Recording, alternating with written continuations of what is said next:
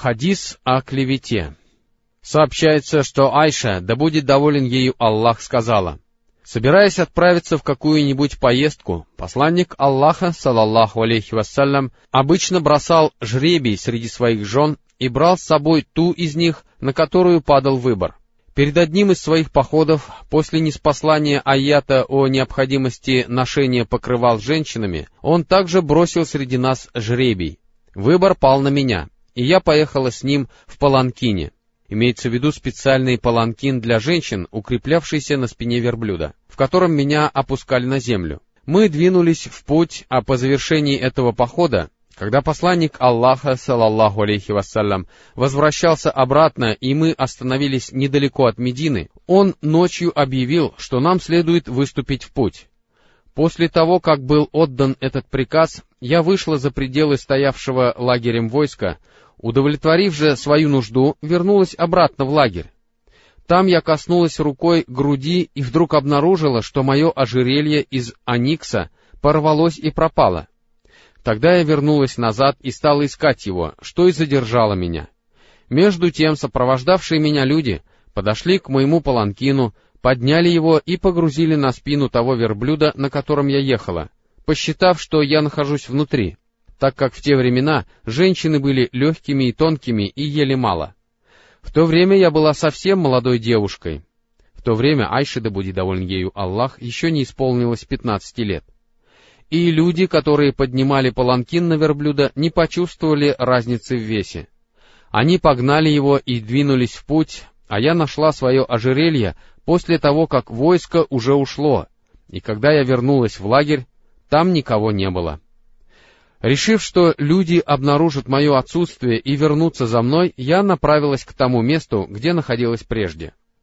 Когда я сидела там, глаза мои стали слепаться, и я заснула. Что же касается Саффана бин Аль-Муатталя Ас-Сулами, впоследствии Аз-Заквани, то он двигался позади остальных воинов и добрался до того места, где я находилась к утру. Он увидел спящего человека и подошел ко мне — а ему приходилось видеть меня до неспослания аята о необходимости носить покрывало. Услышав, как он произносит слова «Поистине мы принадлежим Аллаху, и поистине к Нему мы вернемся», 156 аят Сура Корова, я проснулась, а он опустил на колени свою верблюдицу и наступил на ее переднюю ногу. Когда я села верхом, он повел верблюдицу, и мы не останавливались, пока не добрались до войска, остановившегося на полуденный отдых. А затем погиб тот, кому предназначено было погибнуть. Айша, да будет доволен ею Аллах, имеет в виду, что тяжкий грех совершил каждый, кто клеветал на нее, обвиняя ее в супружеской измене. Главным же клеветником был Абдуллах бин Убай бин Салюль. После этого мы вернулись в Медину, где я проболела целый месяц, а люди стали распространять измышления клеветников. И мне казалось, что случилось нечто такое, из-за чего пророк, салаллаху алейхи вассалям, был уже не столь добр ко мне, каким он бывал прежде. Когда я болела, так как во время этой моей болезни он только приходил, приветствовал присутствовавших и спрашивал, как здоровье этой девочки. Я же ничего не знала об этом, имеется в виду распространение клеветы, пока не выздоровела а через некоторое время мы с Уммистах отправились в Аль-Манасе, куда мы ходили по большой нужде только по ночам до тех пор, пока отхожие места не устроили поблизости от наших домов. Также поступали прежде и арабы, отправлявшиеся для этого в пустыню, или уходившие подальше от своих домов. Итак, мы с Ум-Мистах бинт Абу Рохам вышли из дома и направились туда — по дороге Ум-Местах, на которой был длинный плащ, споткнулась и воскликнула. «Чтоб ты пропал, Местах!» Я сказала, «Ты говоришь плохие слова. Как можешь ты ругать человека, участвовавшего в битве при Бадре?» На это она сказала, «Разве ты не слышала, что они говорят?» После чего рассказала мне о том, что обо мне говорили клеветники. И из-за этого я почувствовала себя еще хуже. Когда я вернулась домой, Ко мне пришел посланник Аллаха, саллаху алейхи вассалям, который произнес слова приветствия и спросил, «Как здоровье этой девочки?» Я же сказала, «Позволь мне пойти к моим родителям», так как хотела получить подтверждение всего, что узнала от них. Посланник Аллаха, салаллаху алейхи вассалям, позволил мне сделать это. И тогда я пришла к ним и спросила у матери, о чем говорят люди? Она сказала, «О, доченька, не придавай большого значения этому делу. Клянусь Аллахом, очень редко бывает так, чтобы о красивой женщине, которую любит муж, имеющий и других жен, не говорили много всякого. Я воскликнула, «Преславен Аллах, так люди действительно говорят об этом?» И после этого плакала всю ночь, не смыкая глаз. Передатчик этого хадиса сказал, а когда настало утро, посланник Аллаха, салаллаху алейхи вассалям, увидевший, что откровение задерживается, призвал к себе Али бин Абу Талиба и Усаму бин Зайда, чтобы посоветоваться с ними относительно развода со своей женой. Усам рассказал ему все, что знал о доброй славе его жен, после чего добавил, «Не расставайся со своей женой, о посланник Аллаха, а мы, клянусь Аллахом, слышали о ней только хорошее». Что же касается Али бин Абу Талиба, то он сказал, «О посланник Аллаха, Аллах не ограничивает тебя, и кроме нее есть много других женщин. Спроси ее служанку, и она скажет тебе правду». Тогда посланник Аллаха, салаллаху алейхи вассалям, призвал к себе Бариру и спросил, «О, Барира, замечала ли ты за ней что-нибудь такое, что казалось тебе подозрительным?» На это Барира сказала, «Нет, Клянусь тем, кто послал тебя с истиной. Самый большой ее недостаток, за который я могла бы ее упрекнуть, заключается в том, что она еще очень молода и иногда засыпает, оставляя тесто, а потом приходит коза и поедает его. И в тот же день посланник Аллаха, салаллаху алейхи вассалям, поднялся на минбар и попросил, чтобы кто-нибудь помог ему наказать Абдуллаха бин Убай ибн Салюля, Посланник Аллаха, салаллаху алейхи вассалям, сказал, «Кто поможет мне наказать человека, который нанес мне обиду, оклеветав мою жену? Клянусь Аллахом, о моей жене мне известно только хорошее, а кроме того, они говорят дурное и о человеке, которого я знаю только с хорошей стороны, и который входил в мой дом только со мной. Тогда со своего места поднялся Саад бин Муаз и сказал, «О посланник Аллаха! Клянусь Аллахом, я избавлю тебя от него. Если он из племени Аус, мы отрубим ему голову, а если он из числа наших братьев из племени Хазрадж, то тебе стоит только приказать нам, и мы сделаем с ним то, что ты прикажешь». Услышав это, со своего места поднялся вождь хазраджитов, Сахд бин Убада, прежде всегда поступавший так, как подобает поступать праведному человеку, а ныне, побуждаемый желанием поддержать свое племя, и сказал, «Клянусь Аллахом, ты солгал, ты не убьешь его и не сможешь сделать этого». После этого со своего места поднялся Усайд бин Аль-Худайр и сказал, «Клянусь Аллахом, это ты лжешь. Клянусь Аллахом, мы убьем его, а ты лицемер, защищающий лицемеров».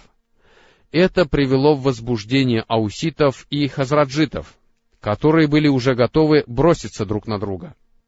Тогда как посланник Аллаха, салаллаху алейхи вассалям, продолжал стоять на минбаре. Увидев это, он спустился вниз и успокаивал их, пока они не замолчали, и он тоже хранил молчание.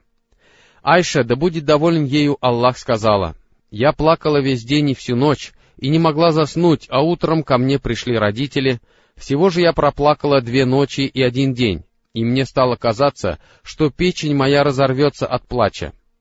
Когда они сидели у меня, а я плакала, разрешение войти ко мне попросила одна женщина из числа ансаров, которую я разрешила впустить. Присев, она принялась плакать вместе со мной, и в это время неожиданно вошел посланник Аллаха, салаллаху алейхи вассалям, который сел, а он не садился у меня с тех пор, как обо мне стали распространять ложь. Пророк, салаллаху алейхи вассалям, за целый месяц не получивший никакого откровения относительно моего дела, произнес слова свидетельства и сказал, «О Айша, дошло до меня о тебе то-то и то-то. Если ты невиновна, Аллах уже скоро оправдает тебя. Если же ты согрешила в чем-либо, попроси у Аллаха прощения и принеси ему свое покаяние. Ибо поистине, если раб признает свой грех, а потом покается, то Аллах примет его покаяние. После того, как посланник Аллаха, салаллаху алейхи вассалям, сказал это, я перестала плакать. Из глаз моих не упало больше ни одной слезинки, и я сказала отцу, «Ответь за меня посланнику Аллаха, салаллаху алейхи вассалям». Он сказал, «Клянусь Аллахом, я не знаю, что сказать посланнику Аллаха». Тогда я сказала матери, «Ответь за меня посланнику Аллаха, салаллаху алейхи вассалям, на то, что он сказал». Но и она тоже сказала, «Клянусь Аллахом, я не знаю, что сказать посланнику Аллаха». Тогда я была молодой девушкой и знала из Корана лишь немногое. Я сказала присутствовавшим, «Клянусь Аллахом, я знаю, что вы наслушались того, что говорят люди. Это запало вам в душу, и вы посчитали их слова правдой. И если я скажу вам, что невиновна, а Аллах знает, что я действительно невиновна, вы не поверите мне. Если же я признаюсь вам в том, что совершила это, а Аллах знает, что на самом деле я невиновна, то вы поверите мне. Клянусь Аллахом, не могу я найти для вас и себя подходящего примера, кроме слов отца Юсуфа, который сказал, «Лучше всего мне проявлять терпение, и лишь к Аллаху должно обращаться за помощью от того, что вы утверждаете». 18 аят Суры Юсуф. А потом я перебралась на другую сторону своей постели, храня надежду на то, что Аллах оправдает меня — Однако, клянусь Аллахом, я никогда не думала, что относительно меня будет неспослано откровение, ибо считала себя слишком ничтожной для того, чтобы об этом моем деле говорилось в Коране. Однако я надеялась, что посланник Аллаха, салаллаху алейхи вассалям, увидит сон, в котором Аллах оправдает меня. И клянусь Аллахом, пророк, салаллаху алейхи вассалям, не встал со своего места, и никто из членов моей семьи не покинул дома, а Аллах уже не спаслал ему откровения. Он впал в то состояние, в которое обычно впадал, когда ему не спосылались откровения, и капли пота, подобные жемчужинам, посыпались с него градом, несмотря на то, что был холодный зимний день. А когда неспосланные откровения посланнику Аллаха, салаллаху алейхи вассалям, закончились, он улыбнулся, и первыми его словами стали «О Айша, возблагодари Аллаха, ибо Аллах оправдал тебя. Моя мать велела мне, подойди к посланнику Аллаха, салаллаху алейхи вассалям. Но я возразила ей, нет, клянусь Аллахом, я не подойду к нему и не стану благодарить никого, кроме Аллаха.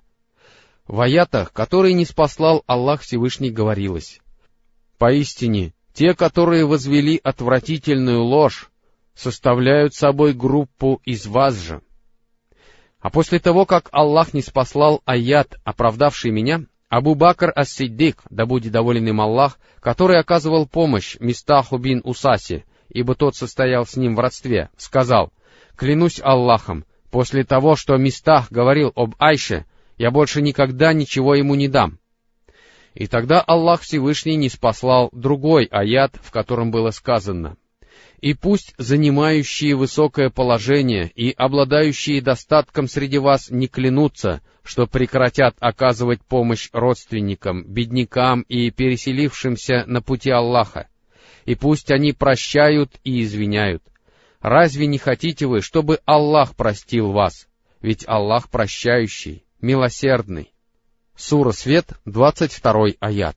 Услышав эти слова, Абу Бакр сказал, да, клянусь Аллахом, конечно же я хочу, чтобы Аллах простил меня.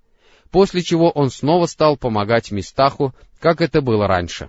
Айша, да будет доволен ею Аллах, также сказала, Кроме того, посланник Аллаха, صلى الله عليه وسلم, расспрашивал обо мне и Зайнаб бинт Джахш, говоря, «О Зайнаб, что тебе известно, что ты видела?»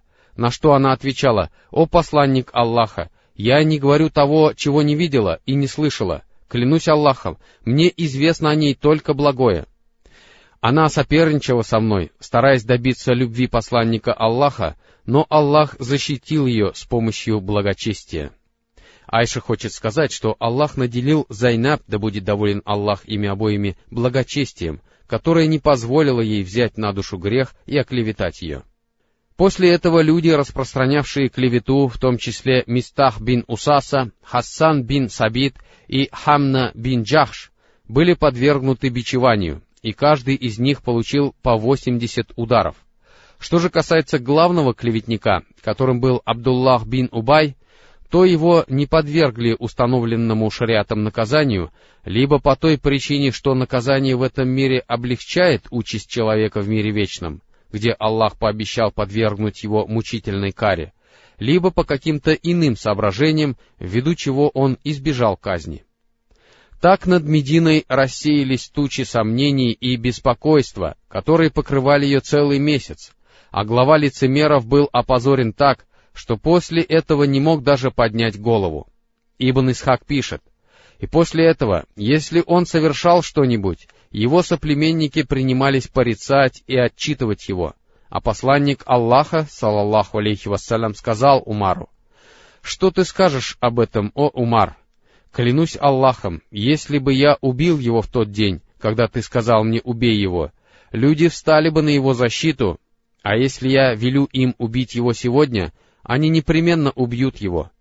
Умар сказал, и клянусь Аллахом, я лишний раз убедился, что суждения посланника Аллаха, салаллаху алейхи вассалям, более благословенны, чем мои.